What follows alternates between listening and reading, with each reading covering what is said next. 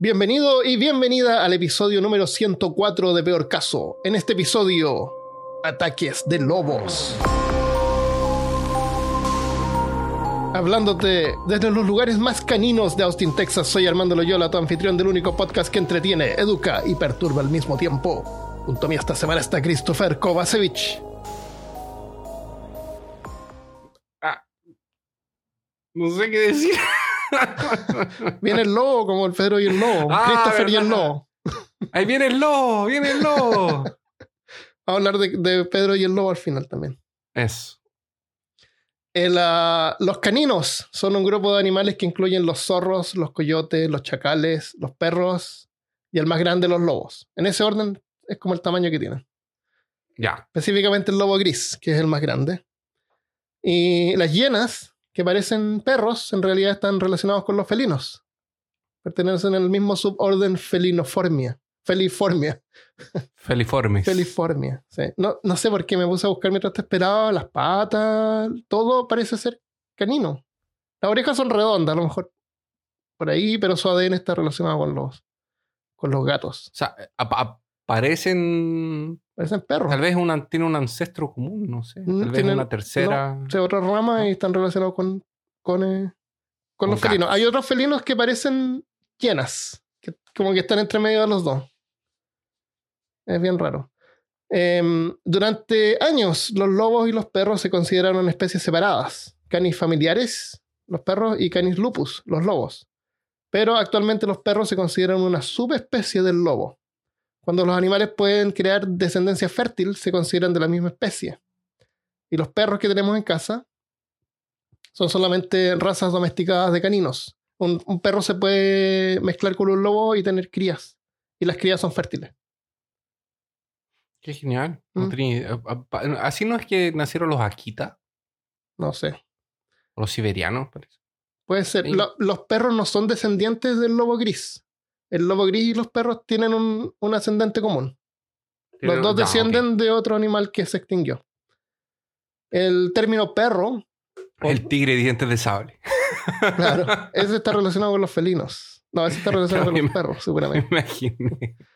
El término. Ah, porque se extinguió. No, es como, claro, es como, ah, no, y tiene un ancestro común, el elefante. Así como una, como que nada que ver. Claro. El término perro originalmente se usa para identificar a un canino que es macho. ¿Ya? Un canino hembra se llama perra o en inglés bitch. Los zorros también son caninos, entonces una persona podría referirse a un zorro como un perro zorro, que quiere decir un zorro macho. ¿Se entiende? O sea que perro es Perro es un canino, un canino macho. Macho. Entonces puede ser un perro lobo, un perro zorro. Perro, perro eh, coyote, o Ya, una perra chacal, o en inglés bitch, que, que ahora es como un insulto. Pero es realmente. Es- esa es la Eh, forma es de definirlo, sí. Ah, ya. No es un, no es un chiste malo que no entendí. No, eso no es chiste, y no sé por qué será necesario, porque podría decir un lobo. Ah, es que en inglés y en varios idiomas no tienen el género gramatical. Como Ah. nosotros tenemos, los alemanes y los rusos tienen género gramatical, entonces podemos decir eh, perro, perra, supongo. Pero en inglés, tú no puedes decir dog. ¿Cómo dices dog y un perro femenino? ¿Doga? No. ¿Cachai? Pero es que yo, yo- entonces fue porque se empezó a usar como insulto que yo no escucho que la gente le dice a sus, a sus perras eh, bitches. Eh, lo- los que crían perros les, les pueden referir eh, como bitch porque, es, porque están refiriendo a la, la hembra de perro. Entonces, perro y perra eh, son para diferenciar el sexo de los caninos. Eso es. Ok. O sea, los perros no tienen nombre. ¿Eso, eso estoy diciendo? Básicamente es lo que estás diciendo. Mm, Que es un perro perro. un perro perro. Una Un perra perro. perro. Un- una perra Es- perro. Una perra perro. Una perra perro. Es- Ya. En todo el mundo existen tres razas de lobos actualmente. El lobo rojo, por su pelaje medio canela rojizo, es originario de América del Norte y hoy está en peligro crítico de extinción. Quedan súper pocos entre Texas y Luisiana. El otro es el lobo etíope, también en peligro de extinción, pero menos. Habita en las regiones de Etiopía y Sudán, en África. Y el lobo gris, que es la especie más grande y numerosa, no está en peligro de extinción. Pesa un promedio de. Ahí está por todo el lado norte del hemisferio norte, desde, desde Alaska hasta Rusia. ¿Ya? Em, pesa en promedio unos 80 kilos, pero se han encontrado algunos pesando más de 90 kilos. Viven eh, entre 6 a 8 años en forma natural. Tienen 42 dientes. Los humanos tienen 32, los lobos tienen 42, 10 dientes más que nosotros. Qué genial. Son como los tiburones. El, lobo gris. el de- lo- los dentistas lobos deben tener eh, harto trabajo. claro, ellos sí. O a lo mejor poco, porque como tienen más O dientes, eh, pueden perder dientes y no les importa mucho. Claro, y no, no les importa. El lobo gris no está en peligro de extinción y se encuentra por todo el cielo, dije. Aunque se llama lobo gris, el color puede variar entre completamente negro a completamente blanco. Tú no te quieres encontrar con un lobo gris negro en, en el bosque. No. Los negros generalmente tienen los ojos rojos brillantes. Oh. Eh, viven en manadas de unos 6 a 8 lobos. Y excepcionalmente se han llegado a encontrar manadas de hasta 30 individuos. 30. 30, un grupo de 30 lobos. Pero generalmente son 6 a 8. Normalmente. Imagínate encontrarte con una manada de 30, 30 lobos. lobos. ¿Qué haces? No, no, yo, creo, Sí. yo no creo que tú puedas llegar a alcanzar a contarlos. Lejos de alcanzar a contarlos. A ver, uno, tres, yo creo que por el 7 ya. ahí, ahí llegas. Hasta ahí llegas con la cuenta. Tal vez el, tal vez el 4. Claro.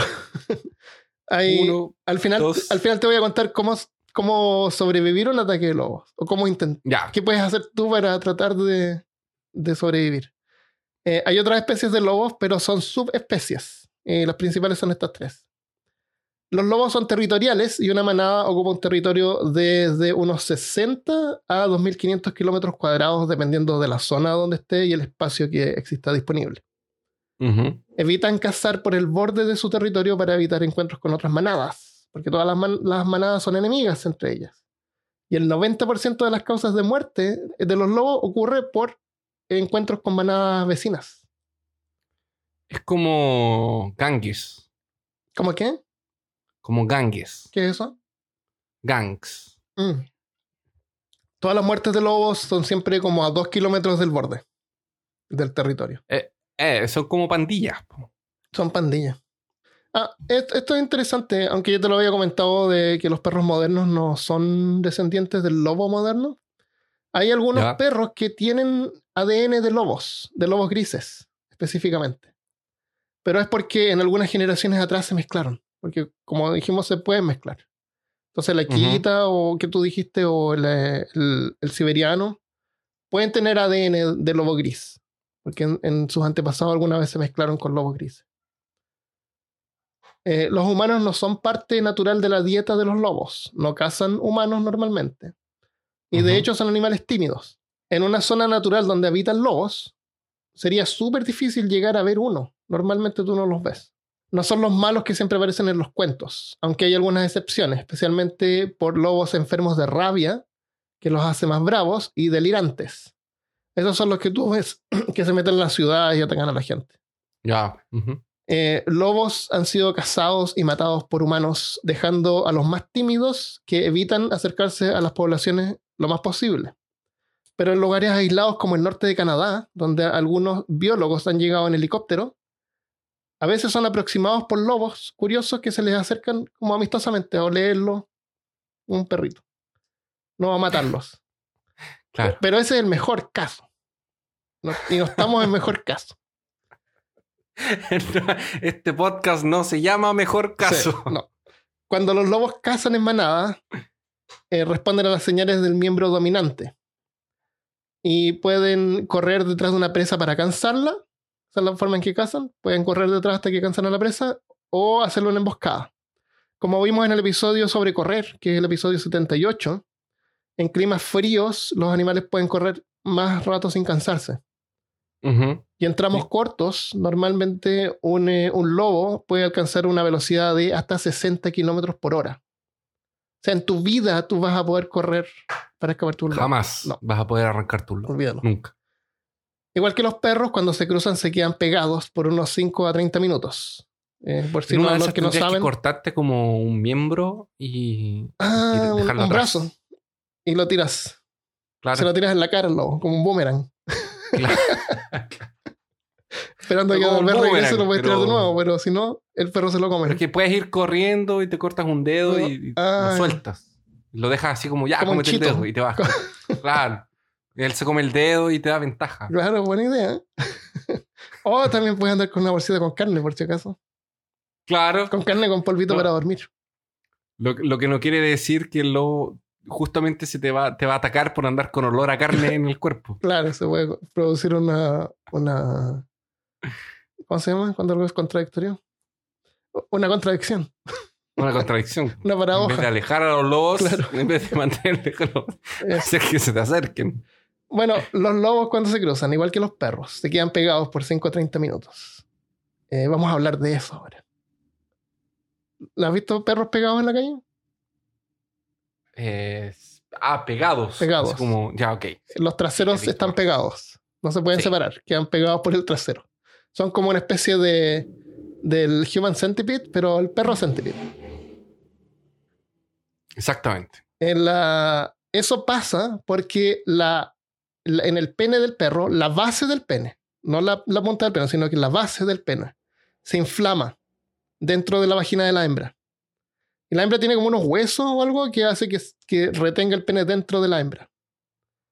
Y eso naturalmente sirve para primero sellar la vagina, cosa que todo la- el, el material genético del, del perro, queriendo decir macho, pase Sí. a la perra, queriendo decir hembra. Ok. Y además, no sé si tú has visto en la calle los perros que andan en la calle, siempre hay un montón de perros tratando de cruzarse con una, una sola hembra. Sí. Entonces, a lo mejor el hecho de quedarse pegado también eh, al, al macho, al, al perro, le da más eh, posibilidades de tener eh, crías con la hembra. En vez de que salirse y que otro perro se meta, que se mezcle. ah, claro. Puede ser. Puede ser. Sí, sí, tiene sentido. Así que si ves perros pegados, déjalos tranquilos, relajados, se van a separar. Es normal. El lobo wargo se llama el direwolf en D&D. En el juego de rol siempre aparece el direwolf, que es un lobo grande, Ajá. un lobo gigante, que a veces uno incluso lo puede usar de montura. Ya, sí. En, en Lineage yo tenía un, un lobito. El- ese, Me- lo podía montar. ese en español se llama wargo, yo no me acuerdo de ese término. Antes de haberlo Sí, investigado. sale el Señor de los Anillos. Sale algo. Ya. Eh, dire eh, significa terrible en inglés. Dire wolf. Eh, fue espe- originalmente fue una especie de lobo que existió. Era un poco más grande que el lobo gris. No era gigante. Y se extinguió hace como 125 mil años atrás.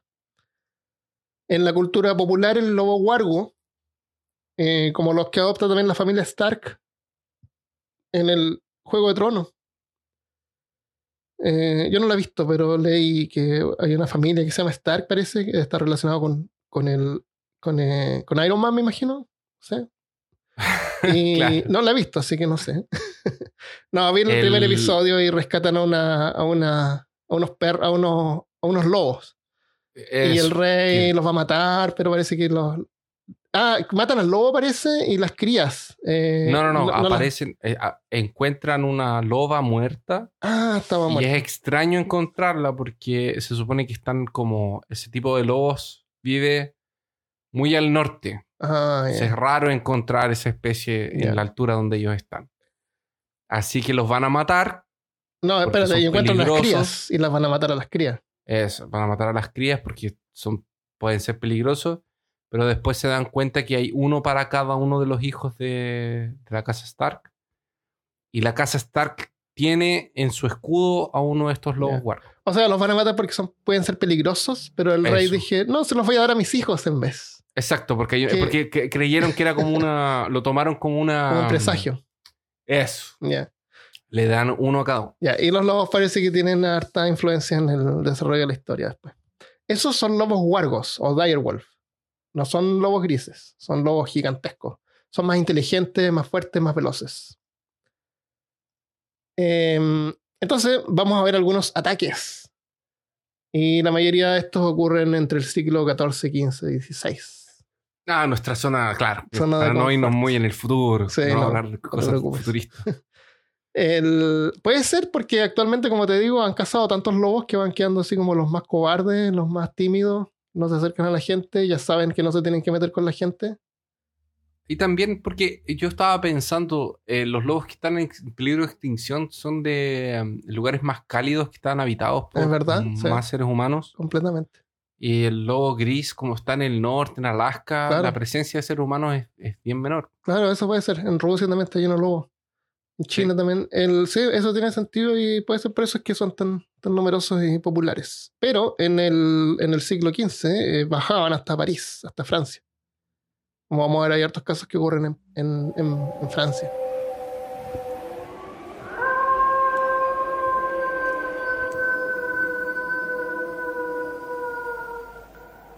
Les Loups de París. Los lobos de París eran una manada de lobos devoradores de hombres que supuestamente aterrorizaron a París durante el invierno de 1450. Cuando los lobos, eh, cuando habían estas villas y los lobos en el invierno no, no había mucha comida. De repente pasaba así que se paseaban por las villas y se robaban una ovejita. Ah, ok. Eso es, Sí, eso es normal, pero es súper raro que, hayan, que atacaran gente. De hecho, como te digo, son medio tímidos no, y no son, no son tontos, así que no van a trabajar eh, de más. Si es más fácil agarrar una abeja que un humano, generalmente Ujú, pescan una sí. abeja.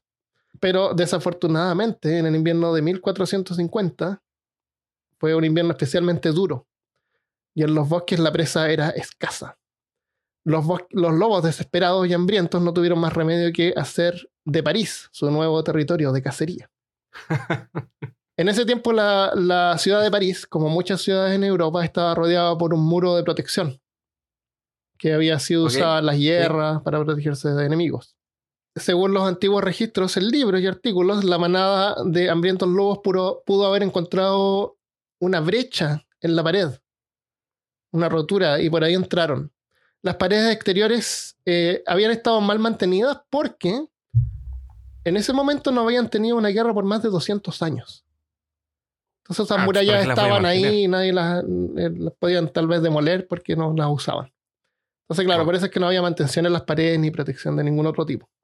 Entonces entraron por un agujero en la pared. El- A lo largo de ese invierno, los lobos lograron matar a 40 personas, causando un estado de pánico en la ciudad. Nadie se atrevía, se atrevía a salir de sus casas y los que lo hacían iban y compraban todo el papel higiénico de las tiendas. y traían cantidad de cerveza absurda en sus casas. ¿Así? Sí, y whisky, Por si acaso. por si acaso. La manada de lobos era, era el principal tema de conversación en toda la ciudad. Y los parisinos incluso le dieron el nombre al líder de la manada, Courtou, que se traduce como bobtail o cola corta, pues aparentemente Courtou le faltaba parte o toda su cola. Tenía una cola como Ah, mocha. Interesante. Según la historia, me la imagino así como con cola mocha y con una cicatriz en, la- en el ojo, obviamente. En el. Oh. Claro. Según la historia, los ciudadanos, los ciudadanos de París finalmente se cansaron de los ataques y tomaron un plan para deshacerse de Courtou, que se escribe Pero, pero si él solo estaba. ¿Por qué? Él hizo por qué manada. No, no sé. Podrían haberle dejado unos platitos de comida. es que Podrían haber adiestrado. había matado como 40 y, y habían como 5 personas que quedaban. Pero cuando, cuando mató al primero, ya deberían haber pensado en una medida de contención. ¿No es cierto? sé, me Para cerrar la pared, por ejemplo. Oye, cerrar la pared, Claro. dejarlos para afuera, Ajá. sacarlos, eh, ponerles un rastro de comida. Armas de fuego no era, no era algo popular en ese tiempo, así que no, no era tan fácil encontrar alguna arma de fuego. Ok. Imagino. Pero sí podrían haber cerrado la pared. y ya, Por ejemplo. claro. Con los cuerpos incluso. No, no tenían ni siquiera que buscar no. Bueno, Ah, vamos a hacer una barricada de cuerpos. vamos a poner unas ovejas, tirar ovejas por los huecos. O tirar ovejas también, pues hay tantas opciones. Mira, podrían haber po- po- colocado una carretilla con una, con una eh, caña de pescar y una oveja. Me- de ahí los lobos van atrás y tú te llevas el... O poner un letrero afuera que diga no se, no se aceptan lobos. No entrar, lobos. Lobos no entrar. Probablemente tenían un cartel que decía así como población 200, personas Claro. 150, lobos 50. No, podrían haber puesto el letrero afuera que decía cuidado con el oso.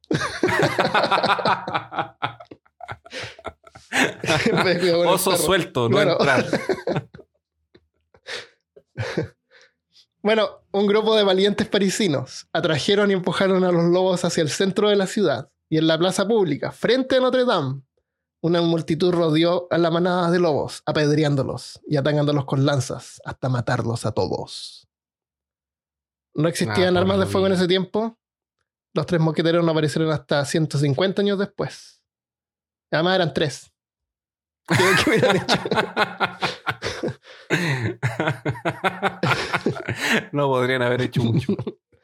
Eh, los lobos de París son recordados como la manada que ha matado más personas en la historia. Pobrecitos los mataron al final.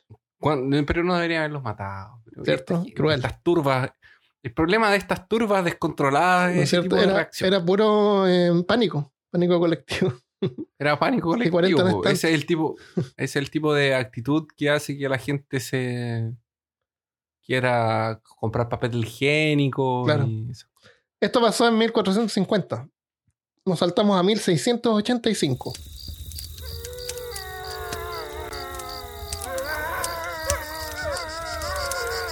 Otro ataque de lobo famoso. En lo que hoy es Bavaria. En ese entonces era parte del Sacro Imperio Romano. Todavía no sé la diferencia entre el, el nuevo Imperio Romano, el Sacro Imperio Romano, el. Holy Imperio Romano. Hay varios imperios romanos. Pero Bavaria era parte del Imperio Romano. Eh, un lobo comenzó a atacar al ganado, convirtiéndose en una molestia. Pero de pronto se convirtió en una amenaza cuando comenzó a atacar también a niños, especialmente niñitas que visitaban a sus abuelitas. que usaban capitas Que usaban capitas rojas. oh, perdón. Que usaban capitas rojas y andaban con un eh, Canasto. con una cesta, Una cesta con. una con cesta flores, con alimentos claro. para la abuelita. La abuelita estaba haciendo. en cuarentena. La- claro, la abuelita estaba en cuarentena, había que llevarle comida a la abuelita. Claro. Nunca vi una abuela vivir en medio del bosque, pero está bien. o sea, Es que es lo que teníamos. La abuela vivió ahí Más tanto tiempo. aislada que la abuela. eso. Eh, hacía muy poco había muerto el malvado y cruel alcalde de la ciudad. Así que lógicamente los ciudadanos de Antbarch pensaron que se trataba de un hombre lobo, reencarnación del malvado alcalde que había muerto, pero, que se es estaba vengando porque su muerte había quedado sin lamento, porque nadie se lamentó Pero- porque murió. ¿Qué, qué otra opción podría ser? Exacto. Claro que es eso. Así que los Si yo, fuera, si yo fuera un ciudadano, si yo fuera del un habitante 1600 de ese pueblo, Ujú. un villano, si yo fuera un villano de esos, también inmediatamente, quémelo. nos está No atacando, sé. este tipo malo se murió, es la reencarnación del tipo malo, es un Eh, hombre lobo. Pero es claro, exúmenlo y claven una estaca en el corazón, quemen los restos, no sé. Agarra los restos, Eso. tíralos para afuera. fueron un poco más creativos que eso. Los lugareños organizaron una cacería y lograron expulsar al lobo, eh, a expulsar el lobo del bosque, persiguiéndolo con perros hasta que el lobo intentó esconderse y saltó a un pozo que estaba descubierto. Y ahí quedó atrapado. Y el lobo Oh, fue asesinado. No, No. lo persiguieron y lo mataron ahí mismo, al tiro. No, no tuvo que sufrir de hambre. Ya, qué bueno, al menos. El cadáver del lobo fue vestido con ropa de hombre y desfilado por el mercado de la ciudad. Luego la multitud le cortó el hocico y le colocaron una máscara, una peluca, una peluca y unas barbas en la cabeza, dejándole la apariencia del antiguo alcalde malvado. Porque era el alca- ellos pensaban que era el alcalde, entonces lo vistieron como el alcalde. Como que tú no nos engañas. Mira, tiene su Aquí ropa. está. El cuerpo del lobo disfrazado fue colgado de una horca para que todos pudieran verlo. Y finalmente Pobre fue lobo. preservado para su exhibición permanente en un museo local. Qué horrible. Qué horrible. Pobre lobo. De El lobo de Soissons, 1765. ¿El lobo de qué? De Soissons. uy, uy. ¿Dónde está la biblioteca? A la biblioteca. Je parle pas français. Je n'ai pas. Je n'ai pas. Es Je ne se sais pas. olvidó cómo se. Je ne sais pas parler français. El, el lobo de Soissons era un lobo devorador de hombres que aterrorizó la comuna de Soissons, al norte de, de París, durante un periodo de, de tres días. me dio ataque de risa, calma. Deja que se me pase.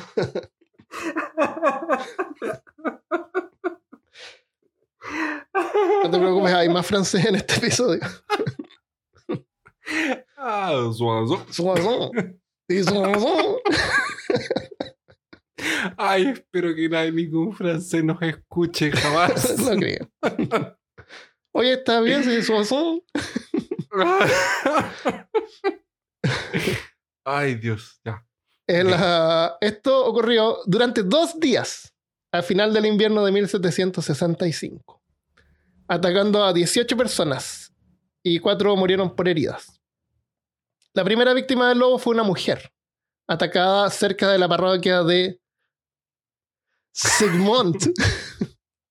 Segmont, no es muy francés. Mm.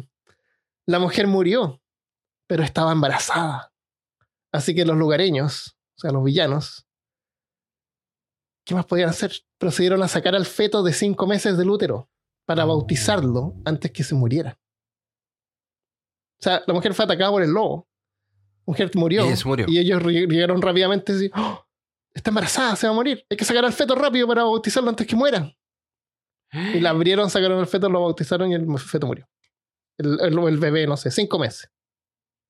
Oh. Porque creían que si no, el alma quedaba en el limbo en ese tiempo. Si no eran bautizados los, Pero los bebés. Igual no tenían mucho que hacer, tenían que sacarlo igual. Podrían haberle tirado, no sé, pues agua bendita en la barriga. Algo No, pero es que el bebé se iba a morir igual, ¿o no? Sí, se va a morir igual, pero ¿por qué hay que hacer eso tan, tan horrible? No sé. Por el lobo ya le había abierto un poquito, la, le había hecho una cesárea.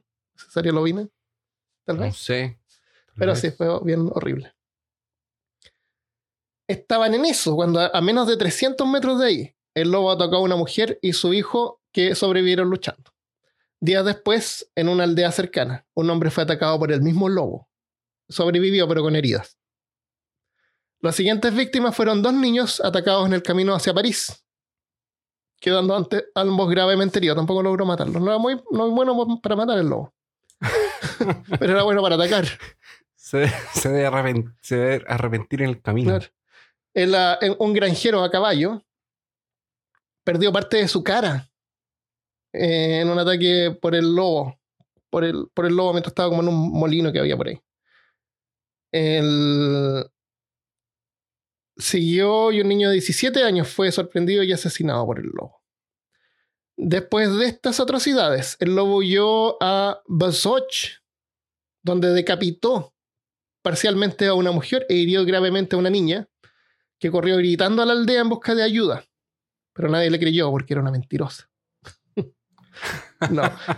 Eh, cuatro ciudadanos de Basoch trataron de emboscar al vicioso lobo, pero cuando el lobo los atacó fue demasiado y los aldeanos se encontraron luchando por sus vidas. O sea, lo trataron de emboscar y no pudieron contra el lobo.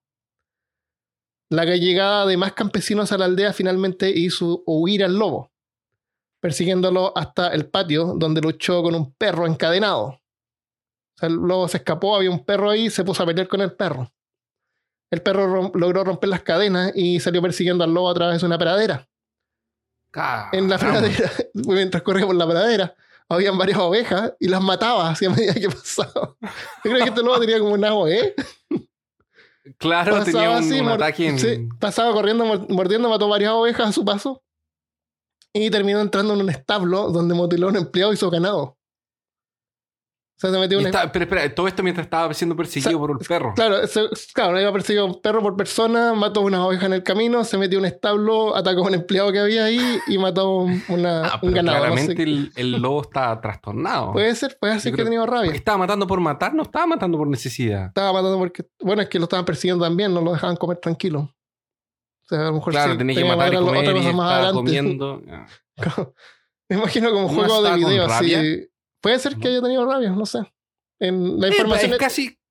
es- esto es casi como jugar un MMO. Va- está andando. Claro, a- o un juego de plataforma, me imagino así como corriendo y tratando de matar a todas las ovejas que puedas. Eso, y está llega- leveleando y claro. pegando el luto. Eso. El episodio terminó cuando Antoine Severel, un ex miembro de la milicia local, siguió el lobo hasta una pequeña senda armado solamente con una horca, que es una herramienta de, campo como un rastillo, como un tridente, que tiene tres puntas. Con eso iba armado. Cuando finalmente se enfrentó al lobo, el lobo saltó sobre Antoine, pero él logró pararlo con la horca y sujetarlo presionado en el suelo, donde tuvo que sostenerlo por más de 15 minutos, hasta que por fin llegó ayuda de un campesino que tenía un arma y mató al lobo. Le hizo una llave. Hizo una llave. Me imagino a Antoine así como que llegó con una, una chaqueta así larga de cuero, con una cosa así cruzada en el pecho, con una villa, ¿no es cierto? Y con una, una horca en la espalda. Es como Natch, sí, de, de Evil Dead. Claro. Un cazador de como lobos. el H de Evil Dead, Exacto. En la, el ataque del lobo contó en total 18 personas en solamente dos días. Era un- estaba en Sí, rampa. sí.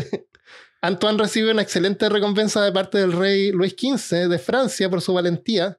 300 libras francesas que, según calculé, pudo haber sido más o menos como 4.500 dólares de hoy en día.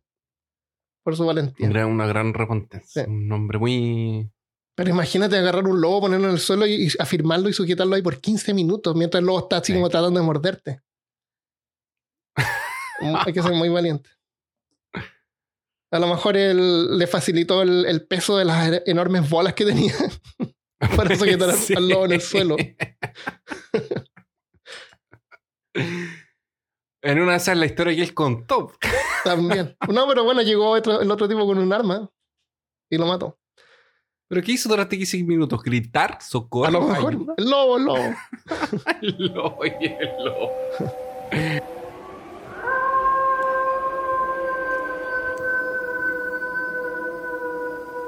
Ya, la bestia de Gévaudan 1767. Y este es uno de los casos más famosos. ¿Esto en Francia? Todo en, Fr- más o menos todo en Francia. Casi todo. No, los lobos no atacaban a otras personas que no fueran los franceses. Los franceses eran buenos para registrar los ataques de lobo, tal vez. Tal vez, tal Sí. vez. tal vez. Llegamos a uno de los casos más famosos de ataques de lobo, la bestia de Gévaudan.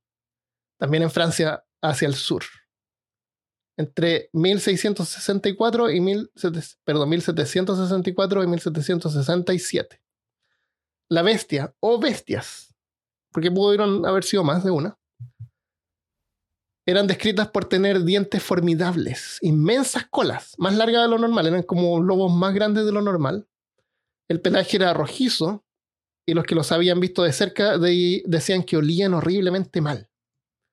Otras descripciones incluían ojos rojos brillantes como un demonio, caminando erguidos como un hombre lobo, saltando paredes o viajando rápidamente, que puede haber sido porque era más de uno a lo mejor, como que veían uno en una parte, uno llamaba por teléfono, por el celular. Oye, vi al, al demonio acá, al, al lobo acá. Claro. Sí. Bueno. También se decía que gustaba de la carne humana. Como dijimos, no era raro que los lobos atacaran el ganado. Pero lo que hacía diferente a la bestia de Gévaudan era que prefería atacar personas. Si había un campesino en un campo con animales, atacaba al campesino en vez del ganado. A lo mejor, porque así después se podía atacar al, al ganado tranquilo. Sí, puede ser. La bestia mataba a sus víctimas rasgándoles la garganta. Como generalmente los animales de caza lo hacen. Agarran a, la- a los animales por el cuello porque así los matan y... No es para que no sufran, yo creo que es porque, para que se dejen de mover. los animales Ah. no saben si uno está vivo o muerto. Ellos saben que Sí, uno se deja de mover. ¿no? Sí. Eh, un obispo proclamó públicamente que la bestia de Givaudan era en realidad un azote de Dios y tenía poderes especiales dados por Dios como un instrumento de venganza contra los pecadores. Oh, pecadores. Claro. Siempre, siempre, siempre pecadores, malditos pecadores. Eso. Los problemas siempre son por los pecadores. O es un demonio o es un O arma de. Dios. Igual, eh, pero contra los Es- pecadores. Pero mataba a todos por igual. Pero es que el problema no es el demonio y Dios, el problema son los pecadores. Siempre Eso, el problema es el pecador. Porque pecan. Porque pegan, exactamente. Porque si no pecaran, el diablo no tenía a quien tentar y a Dios no tenía a quien castigar. Eso. No hay que hacer nada, hay que quedarse en casa. En cuarentena sin pecar. Porque se puede pecar en casa también. Eso. Una gran cantidad de recursos fueron dedicados para atrapar al animal, incluyendo a la armada, civiles armados e incluso varios nobles fueron involucrados. Y así pasaron varios meses cazando lobos, pero los ataques continuaban. O sea, iban a cazar lobos, mataban lobos, porque no sabían cuál era el lobo. Que, ¿Cuál era el lobo? claro, así que los mataban a todos. Pero los ataques Tiene continuaban. mucho sentido. El rey envió al capitán de los dragones. Los dragones no eran dragones, eran en la infantería montada de ese tiempo. Pero no tuvieron resultados, así que el rey envió a dos cazadores profesionales y a- con un escuadrón de perros que habían sido entrenados específicamente para la cacería de lobos. El grupo incluía también a su hijo, al hijo del rey, pero en realidad no hizo nada. Pero Se estaba haciendo el valente. se, se llamaba uno de estos cazadores de apellido Antoine, el apellido era Antoine y el nombre del hijo del rey era Antoine, igual que el otro Antoine que, que pescó al lobo, era un Sí, nombre muy no- común no en Francia. muchos nombres como nombre y como apellido. Eh, los expertos se enfocaron en cazar a un tipo específico de lobos, lobos euricianos, que creían que era en realidad la infame bestia. Pero aún así no tuvieron resultado y los ataques continuaron. El rey finalmente envió a François Antoine, el único armado con arcabuz. ¿A qué se refiere? Es la única persona en la, en la corte que tenía un arma. Y tenía el título de Mm. teniente de caza. Era como el jefe supremo de, la, de, la, de, la, de los cazadores. Era, como el, era el Van Helsing de los claro, lobos. ese, ese sí que tenía así una chaqueta de cuero con una hombrera metálica. eh, no, con una, un gorro, una cosa era- con unas eh, dagas y cosas. Claro. Era, era el Solomon Kane de, Eso, de cazador de lobos profesional. de lobos, de los lobos. El arcabuz era una especie de escopeta antigua, antecesor del mosquete. Un arma así como bien larga, que sirve para disparar de muy cerca, pero con mucha fuerza. Rompe armaduras y cosas. Y tiene, es la- el que tiene la, la a- abierta adelante, ¿no? Puede ser, no sé. Sí. Sí, puede es ser. como un embudo. Puede ser, porque después te voy a contar eh, cómo logró luchar con la bestia. Ya. Puede tener que ver el em- el- la forma de embudo del, del mosquete. François Antoine finalmente hizo el trabajo y mató a un gran lobo gris más grande de lo normal, de unos 1,7 metros de largo y 80 centímetros de ancho. El, el ancho del lobo eran 80 centímetros. Es enorme. gigante. Un perro, enorme. el lobo este pesaba 60 kilos. Un perro pastor alemán pesa unos 30 o 40 kilos. El lobo ha sido apodado, había sido apodado el lobo de Chasses o Chasses por la cercanía de una abadía famosa que había por ahí que se llamaba Bahía de. Ujú. Antoine declaró oficialmente: ¡Jo, jo, jo! Declaramos por el presente informe firmado por nuestra mano. Nunca habíamos visto un lobo tan grande que podía ser comparado con este. Por lo tanto, creemos que este podría ser la temible bestia que causó tanto daño. Eh, necesito traducírtelo porque ah, lo dije en, francés, pero no, mi frase es muy bueno. Ah, sí. El animal fue identificado como el culpable por los sobrevivientes del ataque porque reconocieron las cicatrices en sus cuerpos causadas por las víctimas que se defendían. O sea, igual el lobo tenía algo de daño y habían identificado. Sí, yo le hice ese tajo en el ojo. Ah, sí. El lobo fue embalsamado y enviado a Versalles, mientras que el cazador se quedó en el bosque de Auvernia para perseguir a la compañera de la bestia y a sus dos cachorros adultos que había identificado. Antoine logró matar a la loba, o a la perra, la perra lobo, Sí. y a una de las crías, que ya era más grande que su madre. O sea, no estamos hablando de cachorritos. No. En el examen vieron que el cachorro tenía dobles espolones. Los espolones son un- los perros en las patas de adelante generalmente. El pulgar lo tienen así como, como atrás, y es como una cosa colgando. Pero tiene, tiene como un hueso por dentro y tiene unos músculos, aunque no lo mueven y sirve para nada. Sí. Y a veces nacen con esos espolones extra, como con los dedos extra. Cuando son chicos se los se los cortan, se los sacan así, con la mano. Eh, a veces tienen espolones en las patas de atrás, pero eso no tiene ni siquiera estructura ósea, entonces son como unos pedazos de carne que cuelgan. Ya, sí. En el caso del lobo, a lo mejor pudo haberse visto más terrorífico. A lo mejor pudo haber arañado porque igual tiene uñas, pero Pero yo estoy pensando que, el, que, que por el tamaño del lobo en una de esas era un. Como el último remanescente de un dire wolf. puede ser. Ahora más No grande de lo estaban tan extintos. ¿eh? No, era un lobo gris. Ah, ya. El, am, el otro cachorro recibió disparos y golpes y se cree que murió mientras se retiraba entre las rocas, pero su cuerpo nunca fue encontrado. Uh. Antoine quedó un poco preocupado, pero hubiera sido mejor si lo hubiera podido recuperar para saber que estaba muerto. Claro. Porque Antoine había visto muchas películas y sabía que si tú no ves morir al villano, Es porque no se murió. es porque no se ha muerto, claro. Pero finalmente regresó a París, donde recibió una gran suma de dinero de recompensa, 9.000 libras francesas, unos 140.000 dólares de hoy en día. Es harto. Fama, títulos y permisos.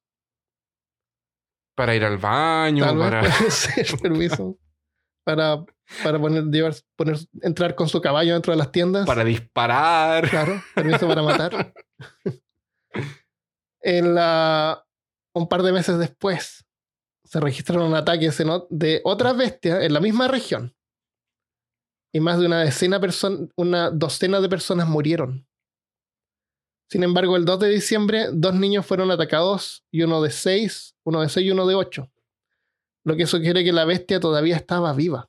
La cría del- de la bestia de, ah, ok, sí. sí. Trató de capturar al más joven, pero fue combatido con éxito por el niño mayor. Poco después se produjeron ataques exitosos y algunos de los pastores fueron testigos de que esta bestia no mostraba temor alguno hacia el ganado. Según los informes, una decena más de muertes se produjeron tras ataques cerca de la Bassière Sainte-Marie. Una, una iglesia.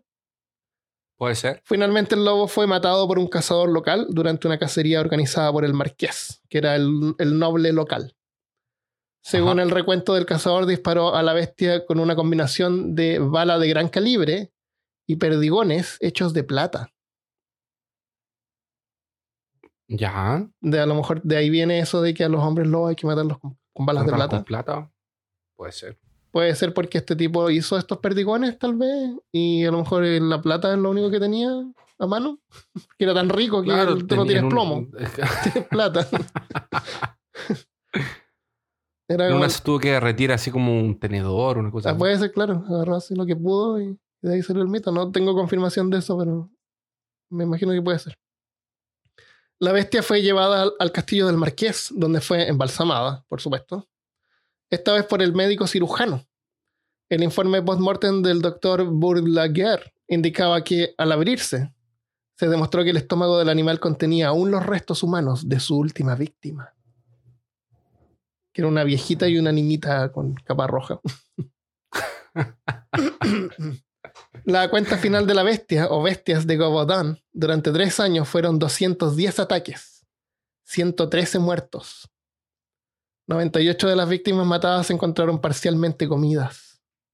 Eso es como más de un 50% de, de muerte. Es como más efectivo que el coronavirus. Harto más. Del, del 2020, ¿te acuerdas? Para los que están escuchando en el futuro. Eh, claro. Los que están escuchando en el pasado pasa- no van a entender la referencia. No, pero en el futuro tal vez. Claro, si es que se acuerdan. Si es que existe el internet todavía. Y si es que el, el- las plataformas de información ainda todavía están. ¿Cierto? Deberíamos transcribir estos episodios y, y ponerlos en piedras. O en papiros adentro de, de botellas. De botellas de piedra. Al vacío.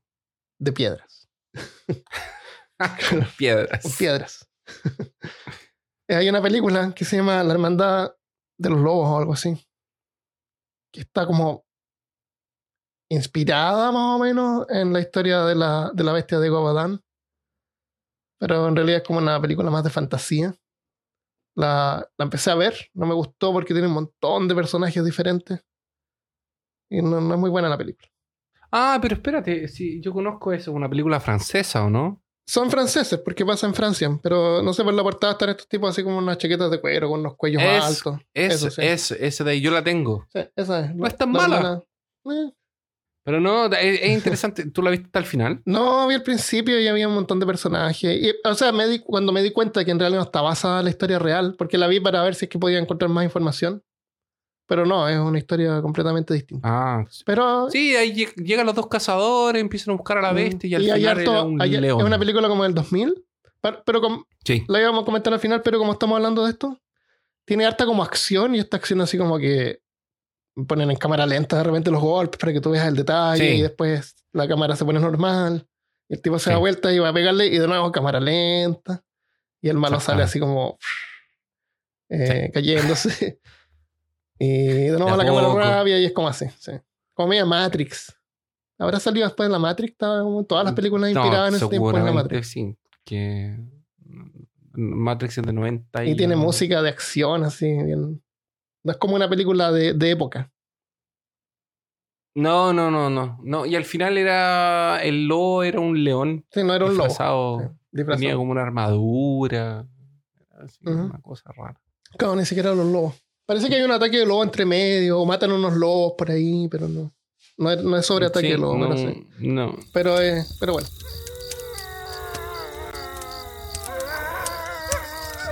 El, y este parece que es el último ataque que tengo, sí.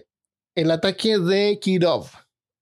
Varios ataques de lobos ocurrieron durante un periodo de 10 años, entre 1944 y 1954, en nueve distritos de la región de Kirov Oblast, al oeste de Rusia. Como al centro de Rusia, hacia el oeste, hacia la izquierda. Ajá. Un investigador publicó que el atrevido comportamiento de los lobos podía deberse a que las armas que normalmente usaban los cazadores y los granjeros habían sido enviadas al frente para apoyar los esfuerzos durante la Segunda Guerra Mundial. Se me imagino a los lobos así leyendo el diario. Oh, oh, oh. Ah, no, estos son armas. rusos. Claro. Sí que no tienen armas. claro. Eh, durante la guerra había disminuido la cantidad de ganado y los perros salvajes de los que se alimentaban los lobos. 200 manadas de lobos habían sido contadas viviendo en los bosques, e incluso visitas de lobos a la ciudad de Kirov se volvían comunes. Algunos incluso fueron vistos durmiendo en los parques de la ciudad sin mostrar ningún temor por los humanos. Una de las primeras víctimas fue una joven Valentina Strarikova, de 13 años, que fue atacada y acarreada por lobos hacia un lado de un río, mientras veía que al otro lado del río otro lobo atacaba a un cordero al mismo tiempo que ella estaba siendo atacada. Horas después, solo parte de una pierna fue hallada en, el bosque, en un bosque cercano. Los restos de la niña. Ya, no, pero espérate, ¿cómo ella vio eso? si- Eso mismo me pregunté yo y esperaba que tú no me consultaras eso, así que te voy a pedir que por favor no me hagas esa pregunta. ¿Qué te parece?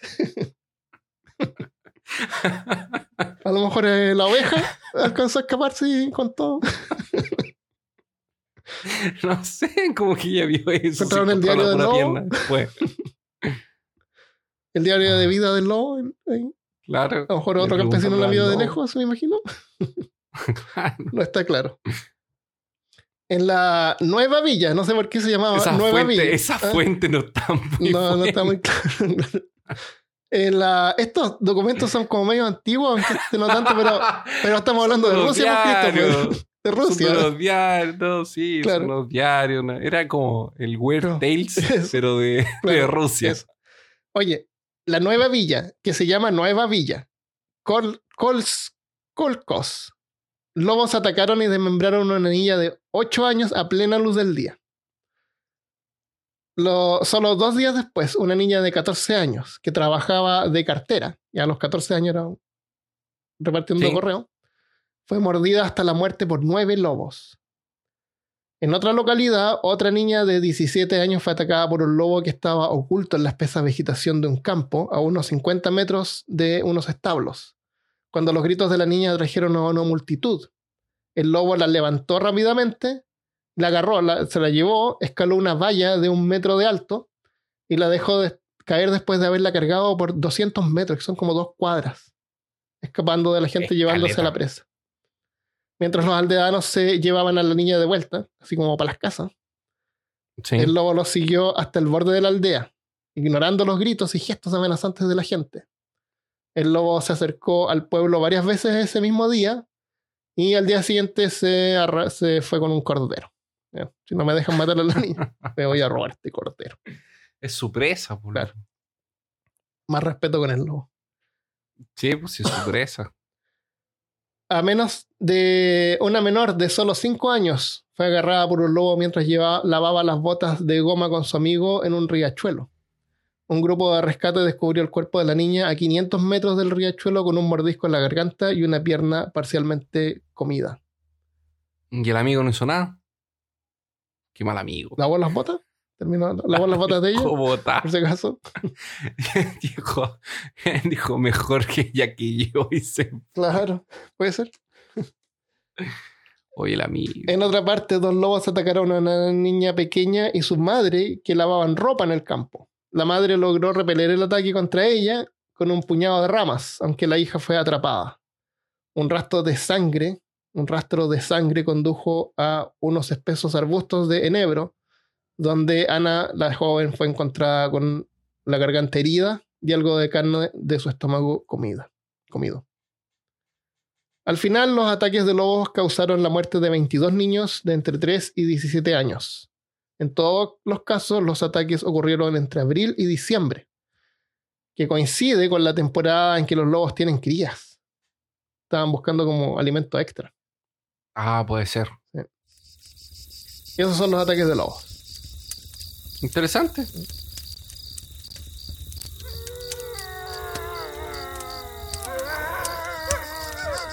En un momento vamos a ver qué hacer en el caso de que seas atacado por lobos, pero antes le quiero agradecer a los Patreons y los que colaboran al podcast. Ha sido súper importante su apoyo, especialmente en estos tiempos donde no se puede trabajar normalmente. Así que seguiremos sacando episodios semanales para acompañarlos. Y esta semana eh, le damos la bienvenida a tres nuevos Patreons, Matías Álvarez y Mauro Smith, cazadores de lo profano y también a Davo Rojo, sectario corrupto. Si tú también quieres colaborar, puedes hacerlo en patreon.com slash peor caso. Volvamos al podcast. ¿Cómo evitar un ataque de lobos? ¿Qué, haces- tú si es que te ves rodeado por una manada de lobos? Me corto un dedo, se los tiro y me voy corriendo. ¿Verdad?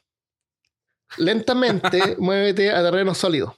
En el invierno los lobos tienden a perseguir a sus presas en la nieve profunda o a lagos congelados, donde las patas de las víctimas, que generalmente son cascos o pezuñas, eh, se pueden hundir fácilmente o refalarse. Así que si ves a lobos a tu alrededor, camina lentamente hacia una tierra más firme. Hacia tierra firme. No te agaches ni corras. Igual que los perros, si tú corres te persiguen automáticamente. Sí, ¿no? como la señal. Exacto. Y no vas a poder correr más rápido que un lobo. Esto, so- a esto 60 solo- kilómetros por hora, no. esto solamente para evitar una desventaja. Observa la postura de los lobos. Una cola y orejas erguidas son señal de dominación y a menudo indican que el lobo está preparándose para atacar. Eh, persigue a un miembro de la manada. Está en una posición donde no quedan muchas opciones, así que los lobos generalmente son tímidos con los humanos y se escapan fácilmente. Así que si tú corres hacia un lobo mientras gritas, puedes asustarlo y alejar a los demás miembros de la manada. O todo les puede facilitar la vida y entregarte más fácil. También. Pero esto es en el caso de que tú quieras sobrevivir. Por alguna razón. Si los lobos Pero continúan, me pareció más suicida que tirarse. elige al más chico. Ah, ya. Lo persigues. Ok. Int- Si los lobos continúan acechando, porque como vimos, atacan como a niños, atacan a, a personas que ellos se den cuenta que tienen una desventaja. Si tienen un adulto, es más fácil de que se escapen a darse el trabajo de atacarte. De luchar con. Claro. Si los lobos continúan acechando, es hora de, de evolucionar. Tírales palos y rocas a los que estén más cerca tuyo. Los lobos tienden a atacar las partes inferiores de lo- del cuerpo, eh, con in- intentando dejar a, la- a las víctimas cojas o hacerlas caer. Así que patea o golpea a los lobos mientras se acercan a tus piernas hasta que los asustes. Sé consciente que los lobos de cautiverio son más propensos a atacar a humanos que los lobos salvajes. Los ataques son a menudo una exhibición de dominio de lobos cuando están en cautiverio. En, Ya, en estado sí. natural es más probable que el lobo se escape. Si lo persigues o, o te, te muestras así como más valiente. Más grande, qué sé yo. Ruidoso. Siempre y cuando tu, tu tirada de intimidación Eso, va a ser la tirada de intimidación. pase la tirada de intimidación. Claro, y eso tiene una dificultad alta. Eh, los lobos cazan a cualquier hora, hora del día. Así que no te preocupes de viajar de día o viajar de noche. Cualquier hora del día te pueden acechar. La fuerza de la mandíbula de un lobo adulto es el triple de una mandíbula de un perro pastor alemán. El triple. Y como vimos, tienen 10 dientes más. Ok, sí. Y eso. Así que en realidad es como. No, no- no es como, como evitar un ataque de un lobo. Más o menos, tal vez. No, no es sólida la explicación. No, pero se está. Ok. Es más probable de que no funcione. más probable de que muera. Eh, pero eso, no correr. eh, no subir un árbol, porque tienen mucha paciencia, me imagino. Te pueden, Sí. te pueden quedar ahí abajo esperando hasta que caigas. Exactamente. Y veamos algunas cosas en cultura popular. Películas, cosas que nos acordemos de ataques de lobos. Ok. En el, en el cuento Pedro y el Lobo. El Pedro y el Lobo es un cuento que un niñito va y, di- y- dice, y "El lobo, el lobo, y todos los villanos van y, los, y van al campo y ven que no hay lobo. Y el niñito se ríe, así, era una broma. Era un, ¡Ah! Son unos estúpidos. claro, era un prank. Era un prank porque se enojan. Lo ponía en TikTok el niñito. Yo no instalé TikTok. ¿Instalaste TikTok? No, me carga TikTok. No voy a instalar TikTok. No sé. No, no, no me, no me llama la atención. O sea, es como un Snapchat. Es como, como la de evolución de Vine. Vine, ¿te acuerdas? Ya, de Vine? ok. Ya, sí. Pero- no, pero nunca lo sé tampoco. ya. Eh, después, el día siguiente o después, el niñito de nuevo fue: Oh, el lobo está atacando, el lobo, ayuda, ayuda. Y cuando los, los villanos fueron a ayudarlo, no había lobo. Y el niñito de nuevo. ¡Ah! Como había ganado hartos likes, eh, lo, lo quiso poner de nuevo en internet. Qué horrible. Y después, la tercera vez, eh, resulta que el- un lobo apareció de verdad y el niñito gritó por ayuda. Pero como sabían que era un mentiroso, nadie fue a ayudarlo. Ta, ta, ta. Y el niñito fue atacado por el lobo. En algunas versiones se comió a las ovejas, en otras versiones mata a, a Pedro. Bueno, resulta que Pedro del, y el lobo gusta, a no mí me gusta la versión que, que mata a Pedro. Bueno, Pedro y el lobo no es este cuento. Este cuento no se llama Pedro y el lobo. Pedro y ¿No? el lobo es, una, es, una- es un cuento ruso, que es una especie como de canción, que es, es más o menos fome, aburrido, eh, de un niñito que se llama Pedro y, y que le sale a jugar y el, y el abuelo parece que le dice que cuidado porque hay lobos y, y sale a jugar y el pato sale y el pato va al agua y un pájaro le dice, ¿qué clase de, ave eres tú que no vuelas? Y el pato le dice, ah, ¿qué clase eres tú que no nadas? Y aparece el lobo y el ave... No, aparece el gato. Y el pájaro sale volando y el, y el pato sale nadando hacia el medio de la laguna. Y, y- nada que ver. Resulta que, que Pedro y el Y el lobo... lobo sale el lobo, ¿no? Parece que no. no. No sé, no lo leí entero. Porque no era, no era Pedro y el lobo. Esta es una historia rusa. Pero sí, debe aparecer un lobo, me imagino. Lo que nosotros conocemos como Pedro y el Lobo se llama, es una fábula de Esopo, que es un español, que se llama El pastorcillo mentiroso. Oh, nos engañaron Sí, toda nuestra vida. Toda nuestra vida. Así que es el pastorcillo. Nos mintieron. Qué, qué irónico. Qué irónico que nos mientan con el Pedro y el lobo. Sí, sí que Pedro y el Lobo no es Pedro. Eh, Pedro no Es era que- un mentiroso. No. y ese no es el lobo. Y ese no es el lobo que mata a Pedro, el mentiroso. Se llama el pastorcillo mentiroso. Es una fábula de Esopo. Oye, han estado pasando ambulancias todo el día. aquí. Oh. Eh, películas Frozen del 2010. Antes que No, saliera espérate, la- déjame hacer un comentario Ya, ya, sobre sí, Pedro y el sí, sí. lobo, sobre la mentira. El problema es que si le ponen el pastorcillo mentiroso, te spoilean la película. Ah. ¿Verdad? Qué, qué mal storyteller sabes que es un. Eh, sí, Sí, sí, exactamente. claro. Es una historia sobre un pastor que miente, pero es obvio. Ajá, qué fome, claro. Tienes razón. Mejor Pedro y el lobo. Porque es como, oh. Claro, hay, otras versiones ver. que le han cambiado el nombre Pedro a Juan y el lobo o algo así, pero Ah, sí, mismo. siempre es Pepito y Claro, el lobo. eso. Yo siempre un lobo. Eh, entonces no hay que mentir. El... No mentir. No mentir no solamente. Moraleja, no hay que mentir. Porque si no te, va a comer un lobo. mismo, claro. eh, eh, claro. Eh, películas. Frozen del 2010. No es Frozen de Disney. Esta yo la vi, no sé si tú la viste. Son tres esquiadores que se quedan pegados en una en estas sillas de, de nieve en lo- donde Sí. van a hacer esquí. Ujú. Y no sé qué pasa, van tarde, me imagino, y como que apagan todo y ellos se quedan así como varados en el medio de la nada, Sí. en el- la silla de esquí.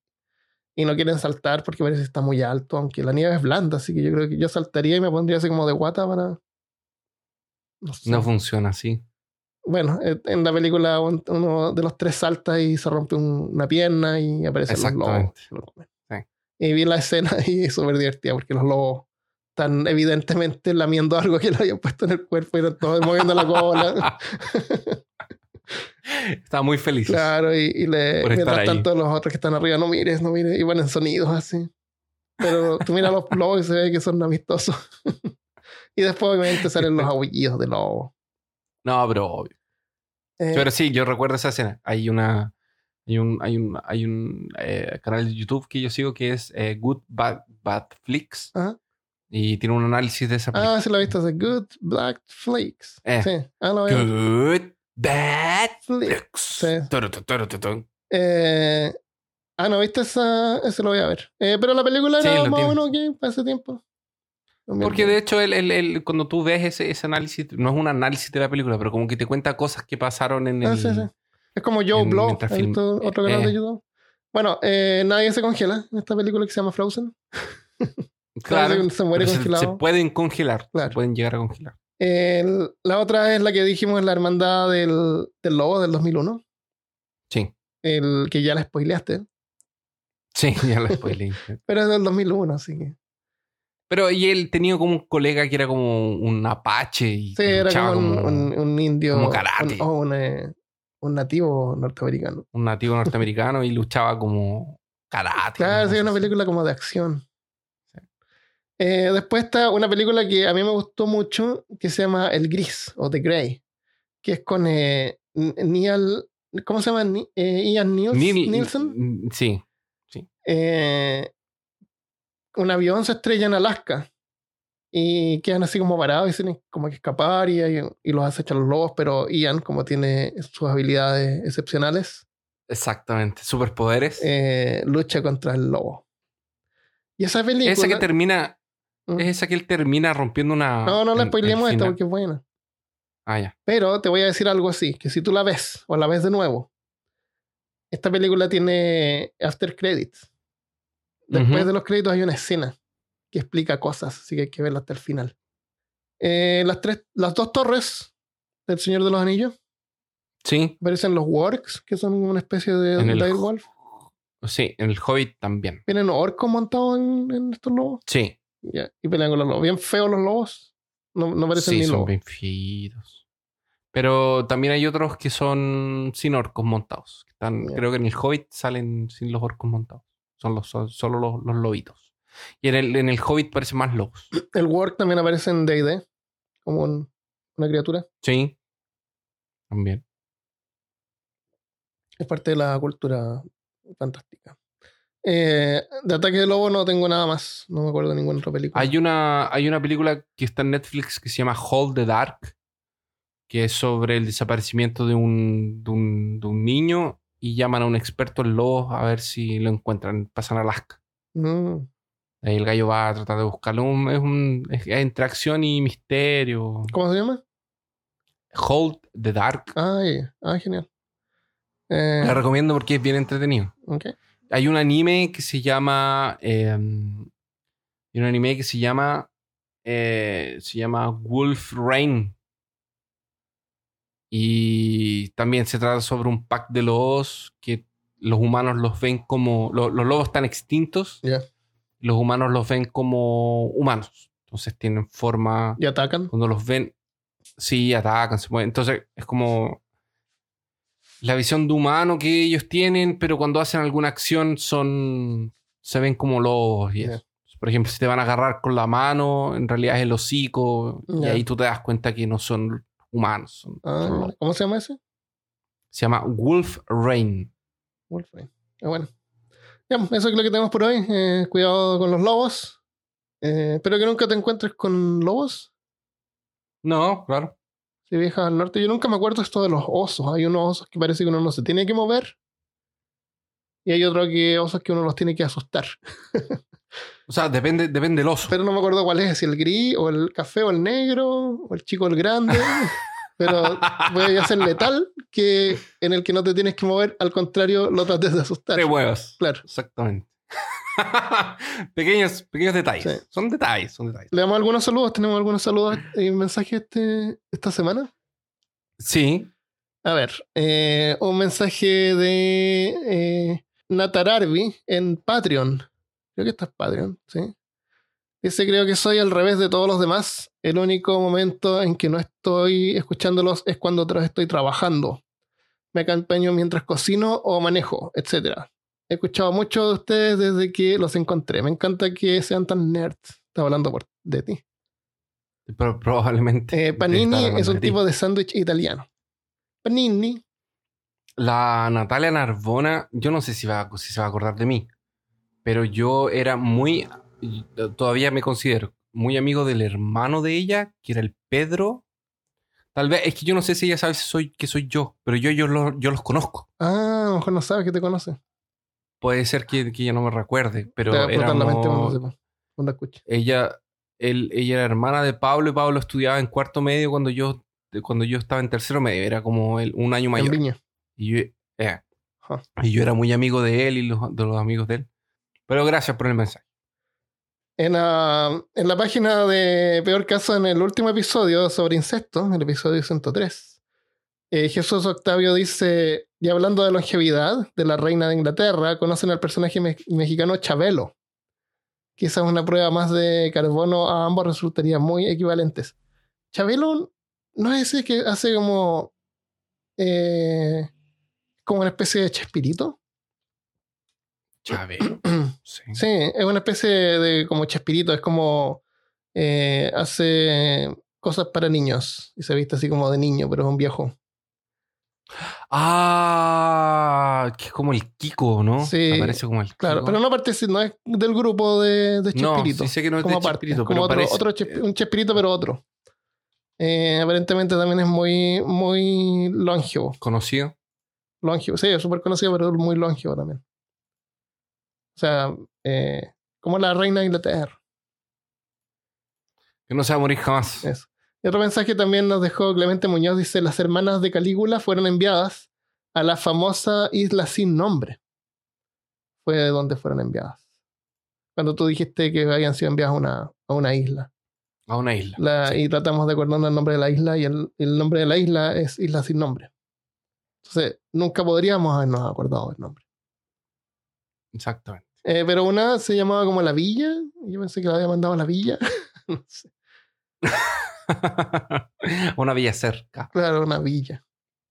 Yoha ML eh, nos dejó una recomendación que dice lo siguiente: Me gusta cómo abordan los temas, son temas interesantes y no tan comunes.